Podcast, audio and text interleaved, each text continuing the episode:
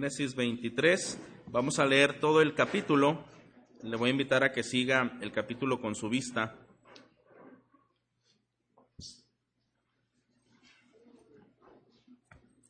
Muy bien, voy a comenzar la lectura y nos dice, Sara vivió 127 años.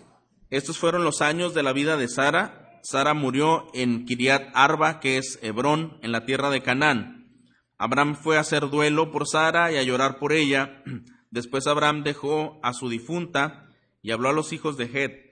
Yo soy extranjero y peregrino entre ustedes. Denme en propiedad una sepultura entre ustedes para que pueda sepultar a mi difunta y separarla de delante de mí. Los hijos de Het le respondieron a Abraham, eh, escúchenos, Señor nuestro, usted es un príncipe poderoso entre nosotros. Sepulte a su difunta en el mejor de nuestros sepulcros, pues ninguno de nosotros le negará su sepulcro para que sepulte a su difunta.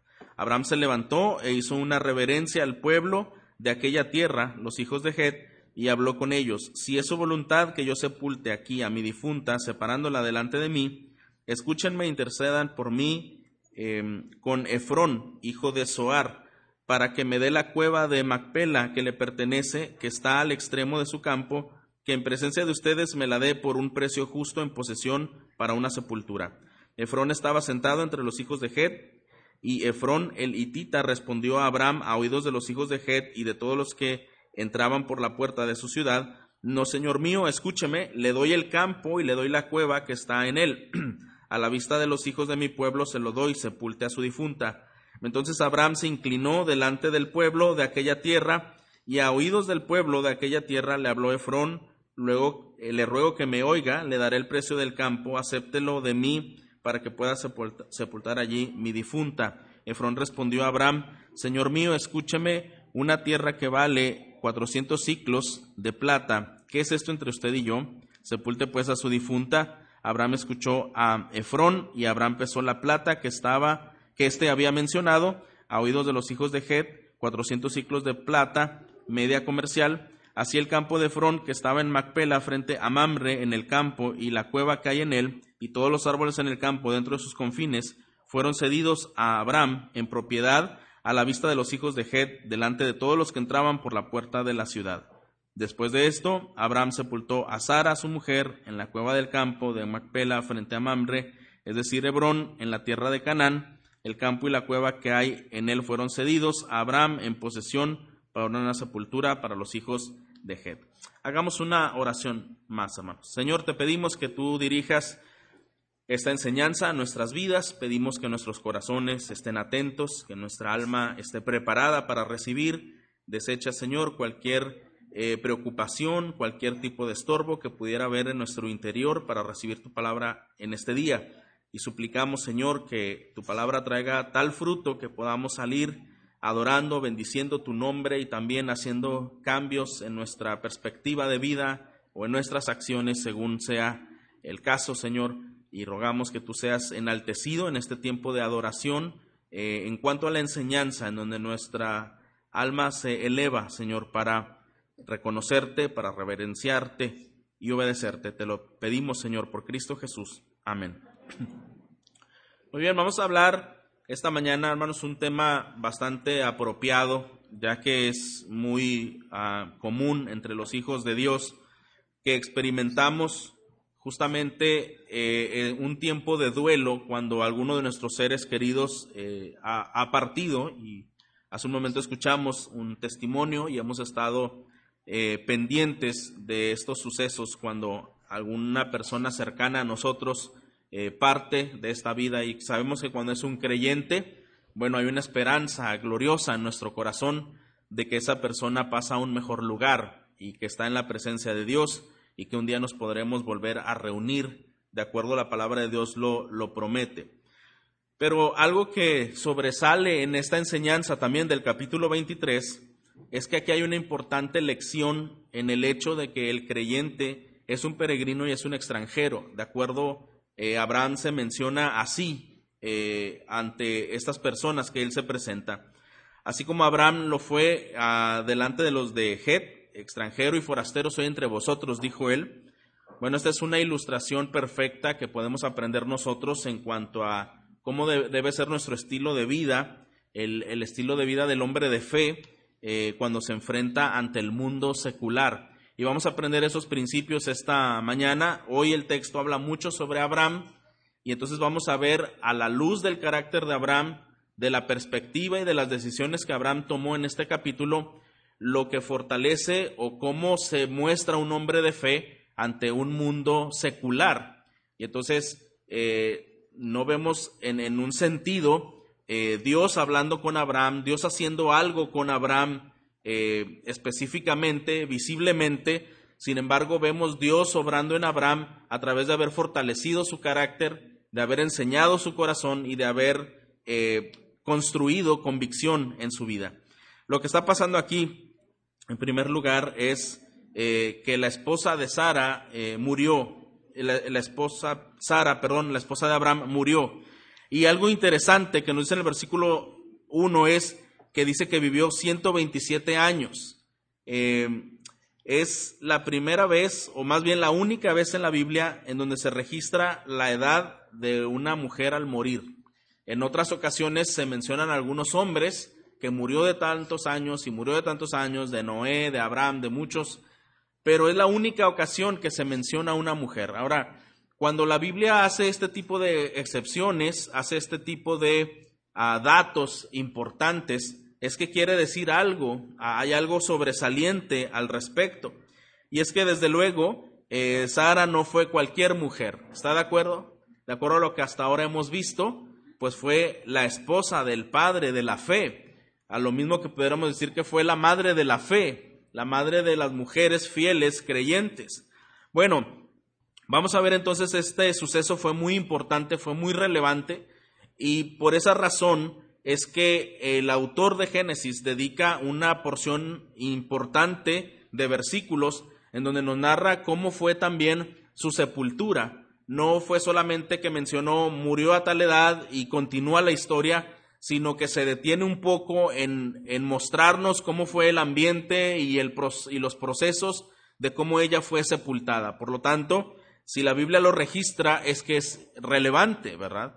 Y, podemos aprender de ello. Bueno, dice que Sara murió a 127 años y ella estaba en Kirat Arba, en, en Hebrón, en la tierra de Canaán. Y Abraham dice que fue a hacer duelo por ella, fue a llorar por ella. Y él fue ante los hijos de Het y a decirles que él era extranjero, peregrino, y fue a buscar una propiedad para poder sepultarla, una cueva, y no solo fue esto, al parecer la propiedad era bastante espectacular, estaba rodeada de árboles, tenía eh, su cueva y estaba en un punto importante ubicado. Así que bueno, algo que podemos pensar un poco, como dice Hebreos 11:13, Conforme a la fe murieron todos estos sin haber recibido lo prometido, sino mirándolo de lejos y creyéndolo y confesando que eran extranjeros y peregrinos sobre la tierra. Este pasaje se conecta perfectamente con Hebreos, en donde nos habla que algunos llamados héroes de la fe eh, murieron esperando una promesa que no la vieron, pero que posteriormente llegó. ¿Recuerda usted que el Señor había prometido una tierra a Abraham? Y precisamente sería en Canaán. Bueno, ¿dónde fue a sepultar Abraham a Sara? Fue justamente en Canaán, en esa tierra que había sido prometida. Y es algo de lo que vamos a aprender cómo era la, la perspectiva de Abraham en las decisiones que él tomaba. Él estaba viendo lo eterno, él estaba viendo las promesas y entonces en base a eso él estaba tomando eh, decisiones. Debemos recordar a nosotros mismos, hermanos, que nuestra meta, por ejemplo, no es acumular muchos bienes en este mundo o vivir pensando que es lo mejor que nos puede pasar, obtener muchas cosas, hacer muchas cosas. Y no es que esté mal del todo, simplemente recordar que en esta vida somos peregrinos y que vamos de paso hacia nuestro verdadero hogar. Por lo tanto, eh, si usted ve incluso aquí la actitud de Abraham, ni siquiera fue que le concedieran un pedazo de tierra, él estuvo dispuesto a pagar desde el principio, y se mantuvo firme de tal forma que él pagó por ese espacio en donde sepultaría a su esposa. Y esto nos habla que no, no quiso entrar en una negociación conveniente con esas personas o querer tomar algunas cosas ya por sus propias fuerzas. Debemos destacar la manera cortés y considerada de ese trato que tuvo Abraham con Efrón y los eteos. Aquí se habla que se reverenciaron, se hablaban con mucho respeto. Este cuadro presenta también una ilustración del modo de vida y ética del hombre de fe, cómo se debe mostrar eh, cuando confronta al mundo material o al mundo que lo rodea.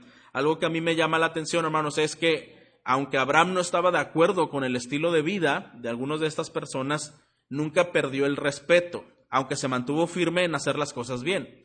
Y esto nos habla mucho justamente lo que acabo de mencionar de la ética, como nosotros como creyentes no nos da el derecho de juzgar, ¿estamos de acuerdo? A las personas que están mal. Desde luego que el juicio vendrá de parte del Señor y nuestra tarea es poder advertir y poder ayudar y poder presentar la verdad, pero no somos nosotros quienes tienen la tarea de juzgar, no por lo menos ahora, ¿verdad?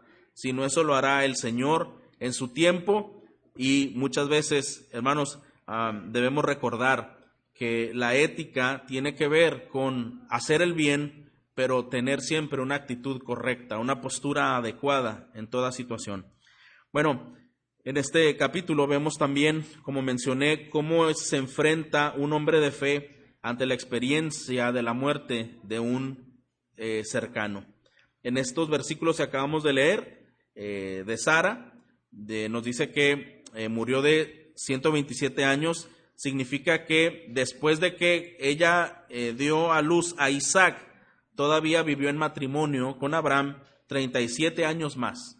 Entonces es un buen dato que aquí la Biblia nos da, que después de que ella dio a luz a Isaac, ese hijo de la promesa, ese evento importante que lo mencionamos semanas atrás y que decíamos eh, que dos grandes cosas que Génesis nos muestra respecto a esa promesa es la elección de Abraham y el nacimiento de Isaac. Estos dos eventos nos dirigen perfectamente de cómo es el plan soberano de Dios, de elegir y de preservar su pueblo y sus propósitos, habíamos visto.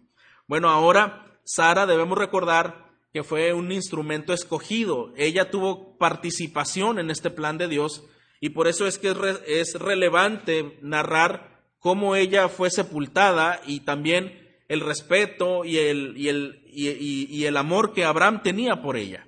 Bueno, ella muere y Isaac de 37 años, una edad madura, una edad en la que él pudo haber sido perfectamente bien enseñado y dirigido para eh, tomar decisiones. No mucho tiempo después, dos, tres años después, él encuentra esposa y digamos ya es un hombre maduro, ¿verdad? Es un hombre adulto.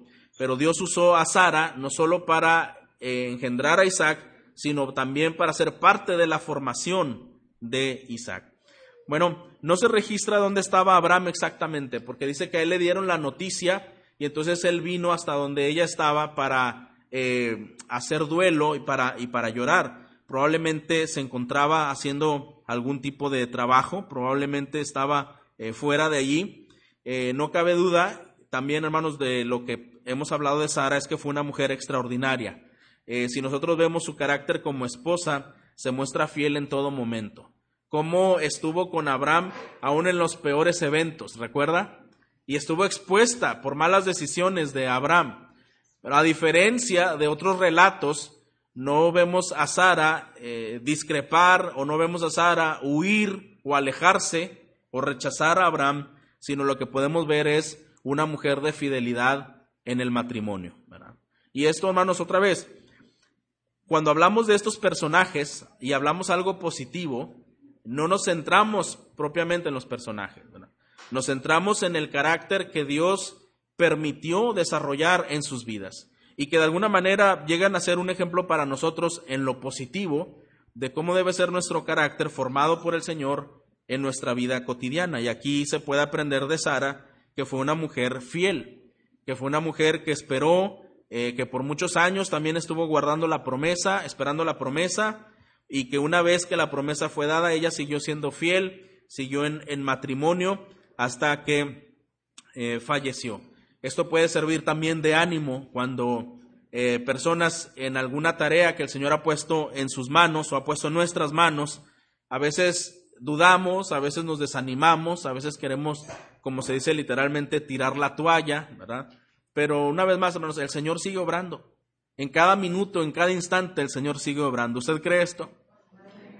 Él sigue obrando día a día minuto a minuto, en cada instante, y Él obró hasta el último día de la vida de Sara. Ninguna persona puede pensar que su vida ya es menos importante porque le falte cierta salud o cierta agilidad o cierto movimiento. El Señor, hermanos, ha usado personas eh, muy jóvenes y el Señor ha usado personas muy adultas. Recuerde otra vez que quien orquesta todo, quien dirige todo, quien hace las cosas es Dios.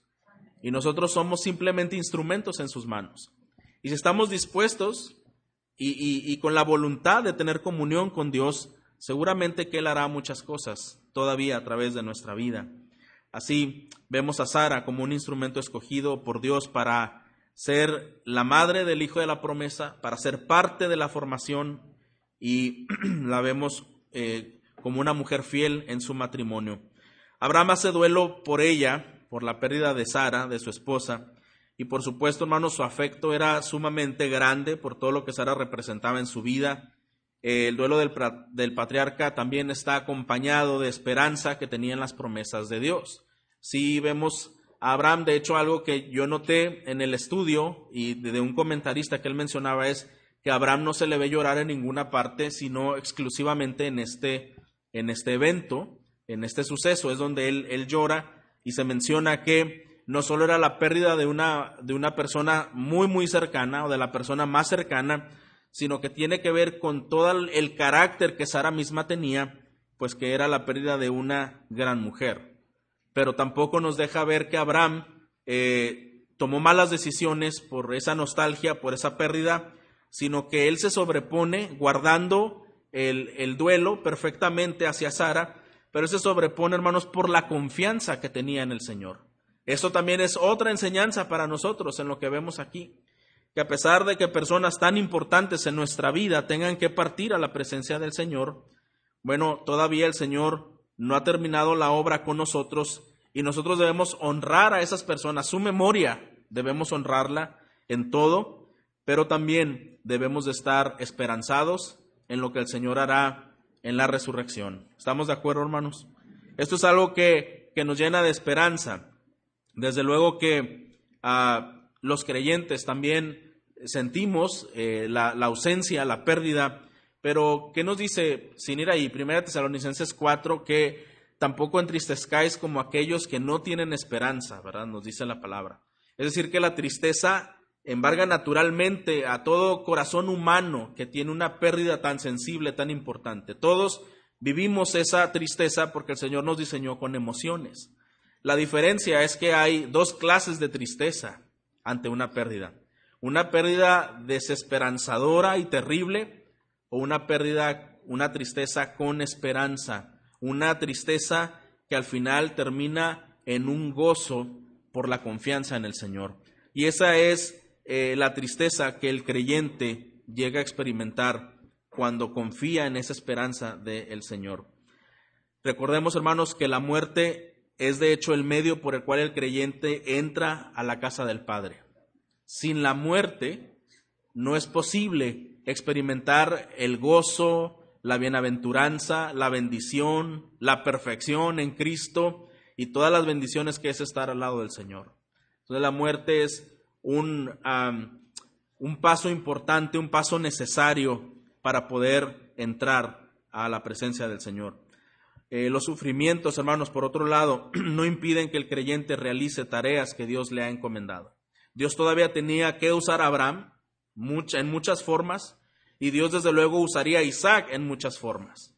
Entonces, eh, lo que la Biblia nos muestra es que este evento llega a ser natural, aunque no es fácil enfrentarlo, pero que también si nosotros estamos atravesando por ese proceso, el Señor es quien da y renueva nuestras fuerzas. Es quien llena nuestro corazón de esperanza y nos anima a seguir adelante en las cosas que el Señor todavía quiere hacer. Nuestro corazón muchas veces puede eh, entristecerse tanto de tal manera que cree que el tiempo se detiene, ¿verdad? Y ya no hacer más cosas como que el tiempo se detuvo allí ante esa pérdida tan fuerte. Pero hermano, de acuerdo a la palabra, yo te animo que si estás en esa experiencia, el Señor todavía no ha terminado contigo. Y el Señor puede darte la fortaleza en medio de tu duelo y el Señor quiere usarte aún a través de ese duelo.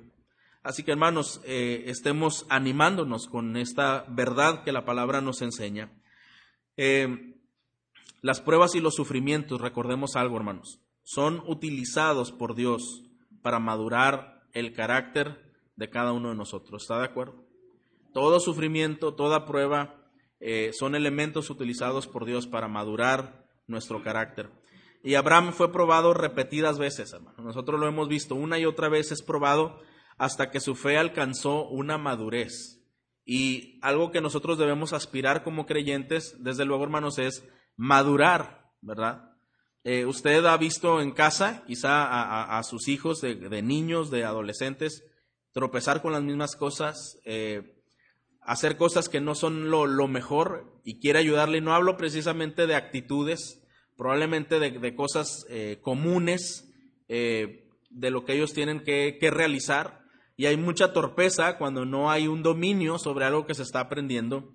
Pero una vez que una persona ah, crece y madura, ya tiene un dominio sobre ciertas cosas. Bueno, la vida espiritual es semejante. Aunque no podemos decir que una persona madura ya no va a poder cometer ningún tipo de eh, error y mucho menos eh, ningún error. Nosotros lo vimos cuando Abraham vuelve a caer en algunos errores eh, equivocados del pasado. Pero la madurez tiene que ver, hermanos, que hay una solidez ya de, carácter y de pensamiento. Y es algo que estamos viendo aquí y es algo que nosotros debemos aspirar también. Muy bien, Abraham eh, llega aquí hasta el versículo 3 eh, y dice que después de que Abraham dejó a su difunta, habló con los hijos de Het, mencionándose como extranjero, como peregrino, y donde pide una propiedad.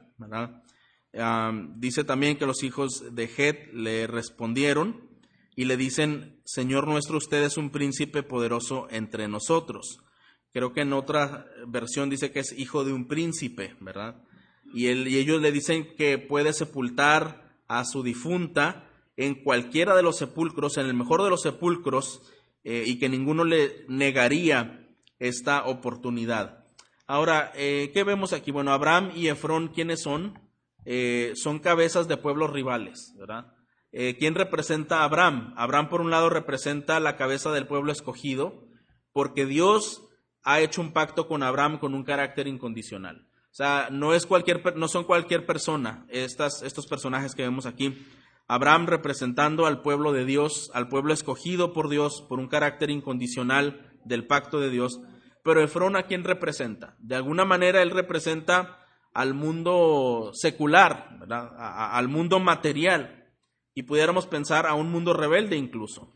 Los hijos de Het que se mencionan aquí, ellos vivían en una zona montañosa de Palestina. Ahora es importante que estos eteos no tenían relación ni conexión con el imperio eteo que sucumbió en el año 1200 aproximadamente antes de Cristo estos de Abraham son los que ellos tenían nombres semitas, ¿verdad? Es, otro tipo de, de, eteos. Puede notarse que los eteos trataron al patriarca con mucho respeto y cortesía. Había entre ambos, aunque digamos que eran rivales, había ese respeto. Lo llamaron Señor y seguidamente reconocieron que Abraham era, no era un simple hombre, sino que era un príncipe de Dios entre nosotros. Entonces ellos no pensaban cualquier cosa de Abraham. Tenían una imagen de él, tenían un concepto de él bastante positivo eh, al llamarlo Señor y después llamarlo príncipe de Dios entre nosotros.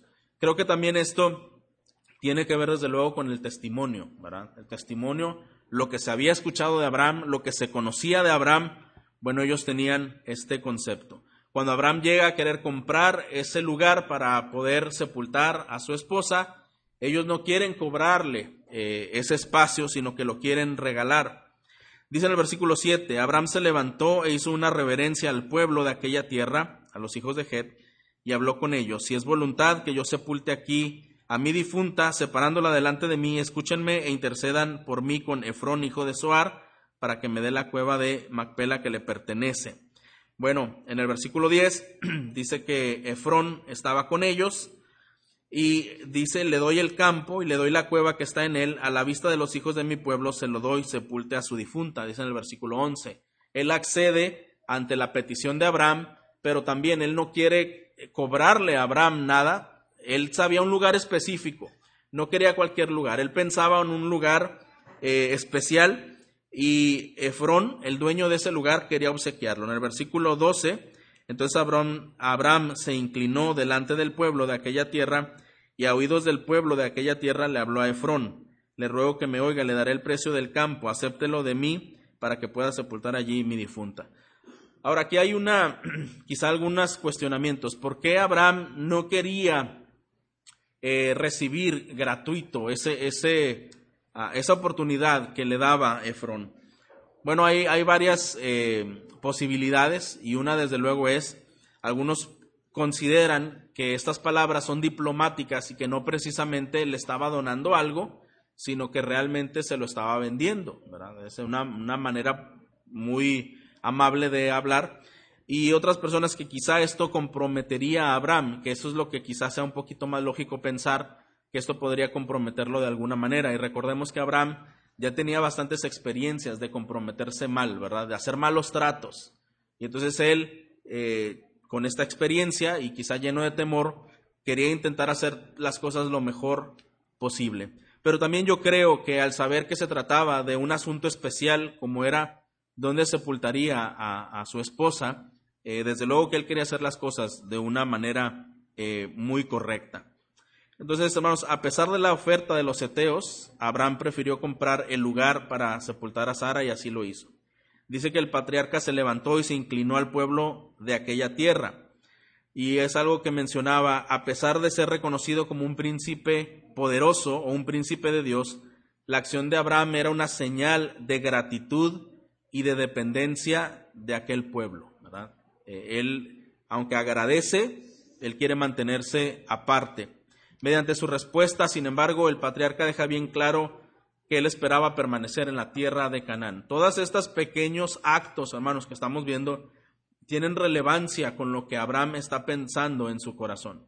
Nosotros, cuando no vemos estos detalles, probablemente pudiéramos pensar, bueno, él hubiera aprovechado el terreno, hubiera sepultado ahí a su difunta y las cosas hubieran marchado, pero otra vez no sabemos en qué clase de compromisos eh, le iba a llevar, le iba a conducir. Y entonces, cuando hacemos bien las cosas, aún siendo pequeñas, tenemos mayor garantía de que las cosas más grandes, en las cosas más grandes no tendremos obstáculo. ¿Verdad que sí, hermanos?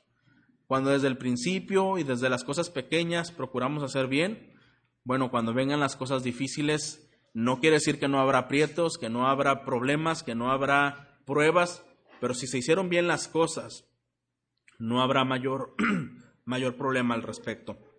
Y es algo que la Biblia nos dice. El que es fiel en lo muy poco, también en lo más es fiel, ¿verdad? Y el que en lo muy poco es injusto, también en lo más es injusto. Y este puede servir como un llamado a nosotros de ver las cosas que hacemos, aún a un trato, ciertos tratos pequeños, ¿verdad? Nos enseñan eh, cómo debemos hacer las cosas. Y la palabra de Dios, hermanos, es oportuna, aún a pesar de que quizás digamos, bueno, yo creo que en el pasado hubo cosas que no hice del todo bien. Bueno, sabe, Abraham tampoco las hizo. Pero lo importante es que un hijo de Dios tiene un carácter y un corazón enseñable. ¿Está de acuerdo? Tiene un corazón enseñable. Y el Señor no nos desecha en la, en la primer cuestión de error sino que esto sirve como un aprendizaje a nuestras vidas para poder seguir madurando en todos los asuntos de nuestra vida. Aunque Abraham se inclina ante el pueblo de la tierra, eh, él pudo haber sido motivado por las costumbres de aquellos tiempos, quizá era una manera eh, de costumbre el reverenciar de esta forma, pero también otra vez demuestra que había respeto y cortesía del patriarca hacia este pueblo eteo. Ahora, algo que mencioné hace un momento, hermano, si bien es cierto que Abraham no compartía el estilo de vida eh, de este pueblo de la tierra, también es cierto que Abraham es respetuoso de sus costumbres. Y esto es eh, una, una ocasión, platicaba con, con una persona de, que escuchamos de un, de un, joven que estaba aprendiendo pues eh, teología, ¿verdad? Con las aspiraciones de ser un, un pastor y había oportunidad de desarrollarse en las misiones y predicar y todo eso. Y entonces era mucho su celo y era mucho su pasión por, por enseñar y por hablar. que cuando él hablaba y veía imágenes en las casas, pedía permiso para destruirlas, ¿verdad? Iba como muy, con mucho impulso, con mucho ímpetu. y en una ocasión rompió dos o tres estatuillas, pero también le rompieron la cabeza. Literalmente, estuvo en el hospital eh, un joven por haber hecho eh, semejante cosa, ¿verdad? y otra vez, hermano, a veces confundimos que el amor a Dios es un celo ciego, ¿verdad? Irracional, ofensivo. No, no, el, el, celo hacia las cosas de Dios, hermanos, empieza cuando tenemos un corazón que lo adora, que, que lo pone en primer lugar y que podemos ver a las personas de la misma forma que Dios les ve. Sí, Dios les ve como candidatos a, la ira y al fuego eterno, pero también con la promesa, con la oportunidad del Evangelio y del arrepentimiento. Y si nosotros vemos en la palabra de Dios, nosotros estamos aquí para predicar acerca de la reconciliación. Nosotros debemos ser agentes que reconcilian, pacificadores, personas que quieran arrepentirse. Y cuando una persona no se arrepiente y es rebelde, en cierta forma, aunque no nos toca juzgar, bueno, ya no podemos hacer algo más. Pero el Señor sí nos anima y sí nos invita eh, cómo debemos obrar. Bueno, vemos a Abraham con una actitud correcta, eh, haciendo un trato y mostrando respeto, eh, sin juzgar o hacer algo más. En aquellos tiempos, recordemos, no había monedas, no existían sistemas de escriturar una propiedad como lo es ahora para que todo quede legal. Y entonces era necesario el uso de testigos. Se fija que una y otra vez se menciona en presencia de los testigos del pueblo y las personas que entraban por la, por la puerta de la ciudad. Bueno, esas eran las maneras de eh, hacer tratos, cerrar tratos, mediante el uso de testigos y pesar la cantidad de plata acordada entre el vendedor y el comprador. Entonces aquí son esos tratos que, estamos viendo. Ahora vamos a ver en el versículo 14, eh, eh, Abraham y Efrón quedan en un acuerdo de una cantidad y esta cantidad es entregada. Y entonces en el versículo 17 dice, así el campo de Efrón que está en Macpela frente a Mamre, el campo y la cueva que hay en él, y todos los árboles en el campo dentro de sus confines fueron cedidos. Realmente no fue solamente una cueva, hermanos. Esto llevaba muchas cosas, ¿verdad? Estos versículos registran la toma de posesión y la heredad recién adquiría, que consistía, si usted ve, en tierra, árboles y la cueva para la sepultura. O sea, era un lugar bastante amplio, era un lugar bastante digno. Y pudiéramos pensar, hermanos, que después de la, de, la vida, en el momento de, de la muerte, pues ya eso no tiene mayor importancia. Muchas veces nosotros pensamos eso. Pero lo que queremos resaltar aquí es que para Dios, y desde luego para Abraham, esto no era cualquier suceso. Hubo mucha dignidad en cómo fue resguardado el cuerpo de Sara una vez que ella falleció. Abraham quería un lugar para sepultarla lo más cerca posible de su sitio de residencia, es decir, eh, cerca de Hebrón. Por eso decía que todo lo que pensó fue con propósito, un lugar digno y un lugar cerca. Ahora recordemos cómo era importante para las personas antiguas eh, tener un lugar en donde sepultar, porque normalmente ahí sepultaban al resto de la familia, ¿verdad? Y dicen, y durmió bajo los pies de, de sus padres, ¿verdad? Esto lo vemos varias veces en la Biblia, es porque ese lugar tenía que ser representativo, tenía que ser un lugar digno y especial. Bueno, el lugar de la sepultura de Sara pues era extenso, y otra vez decimos, algo apropiado para la madre de la nación, ¿verdad? para una mujer que fue especial. Su sepulcro era impresionante, podemos decir que era un digno memorial para una mujer que fue grande, una mujer de fe, una mujer como referencia, eh, una mujer que Dios usó y una mujer que fue instrumento para el plan perfecto de Dios. Evidentemente el autor de, de Génesis quiere resaltar bien que el sepulcro de Sara fue en la cueva de la heredad de Macpela, como ya vimos, al oriente de Mamre, que es Hebrón. Y sumamente importante es que esto fue en la tierra de Canaán, como dijimos hace un momento.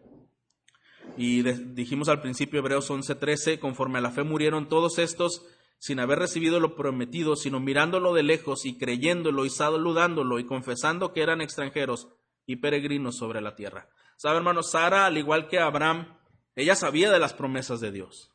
Y ella, digamos que apoyó a Abraham en este desarrollo de fe y de paciencia que Abraham tuvo, porque ella estuvo involucrada al ser la mamá del hijo de la promesa. Y ella sabía eh, las promesas de Dios respecto a la tierra de Canaán. Y ella, aunque no vio esa conquista, ¿verdad? Bueno, ella murió y fue sepultada allí, en esa tierra que sería heredada. Esto nos dice mucho, hermanos, otra vez, que aunque nuestros ojos no vean lo que el Señor ha prometido, el Señor es fiel. ¿verdad? El Señor cumple sus palabras en su tiempo, en sus formas. Y a veces nosotros nos desanimamos y decimos, pero es que yo no veo el cambio, ¿verdad? Yo no veo el resultado. Pero lo que la Biblia nos enseña, hermanos, es a ser fieles. Y esto lo hemos dicho muchas veces, que el Señor más que recompensar eh, talentos, habilidades eh, o algunos logros personales, el Señor va a recompensar sobre todas las cosas la fidelidad. Hermanos, este, este pasaje yo creo que nos incita mucho, nos invita mucho a buscar ser fieles al Señor. A saber que aún los tratos pequeños que hacemos deben ser hechos con temor de Dios, Este, este texto yo creo que nos enseña a cómo debemos de respetar a la gente también que es grande delante de Dios. Debemos tenerle un respeto, guardarles un amor especial y la Biblia lo enseña, que debemos tener nosotros un doble afecto por las personas que están también trabajando en las cosas de Dios. No, no debemos hablar con ligereza o con desprecio de personas que son importantes para el Señor. Y no solo a estas personas, también la Biblia nos enseña que debemos tratar con respeto a los que no son igual que nosotros o no piensan igual que nosotros, como lo acabamos de ver. Pero algo importante, hermanos, que, que vamos a resaltar es que este texto también nos muestra cómo debemos nosotros tener una perspectiva de vida. Debemos recordar que nosotros somos extranjeros y peregrinos, que no debemos eh, ocuparnos tanto de, querer poseer muchas cosas aquí. Ahora, de ninguna manera esto nos dice que debemos de descuidarnos y que nada importa, ¿verdad? Porque pues si al final el Señor va a venir un día, no. Nos enseña a ser responsables, nos enseña a ser trabajadores laboriosos, pero no tener un corazón, hermanos, tampoco codicioso a las cosas de esta vida, sino estar agradecidos con lo que el Señor nos da, estar agradecidos con lo que el Señor nos permite porque al final nuestra satisfacción debe estar en Cristo, lo que el Señor es en nosotros. En Él tenemos redención, justificación, esperanza de vida eterna, en Él tenemos una vida nueva, en Él tenemos esa compañía especial y perfecta del Señor en nuestros corazones, quien nos consuela, quien nos anima, quien nos ama, quien nos dirige y nos guía con su palabra perfecta. en el Señor lo tenemos todo. Y esto nos debe ayudar a estar satisfechos. Entonces podemos recordar, hermanos, que Abraham reconoció que Canaán era la tierra que Dios le había prometido. Para él tenía intencionalidad sepultar allí a su esposa.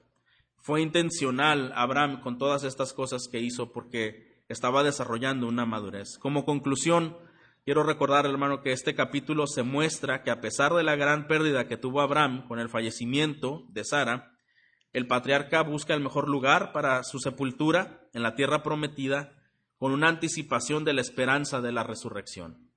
Él sí es, como acabo de mencionar, eh, intencional. Ahora, Abraham se consideró bien como un extranjero y un forastero. Él no, no buscó más tener otro tipo de tratos ventajosos con estas personas. Avanzaba con la perspectiva de lo eterno, eh, no con lo presente, no con lo terrenal, él tenía la mirada puesta en las promesas de Dios. Él sabía que vendría esta conquista.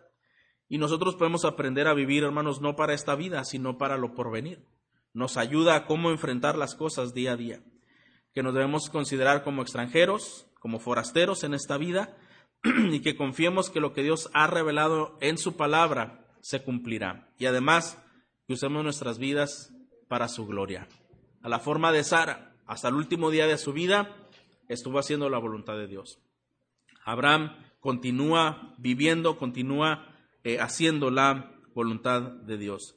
Este versículo 20 dice que el campo y la cueva que hay en él fueron cedidos a Abraham en posesión para una sepultura por los hijos de Het. El Señor cuidando cada aspecto de estas decisiones. Y hermano, cuanto más usted y yo reconocemos que honrar al Señor que vivir para el Señor es la manera en que vale la pena, el Señor también obra y es más claro sus propósitos para nosotros.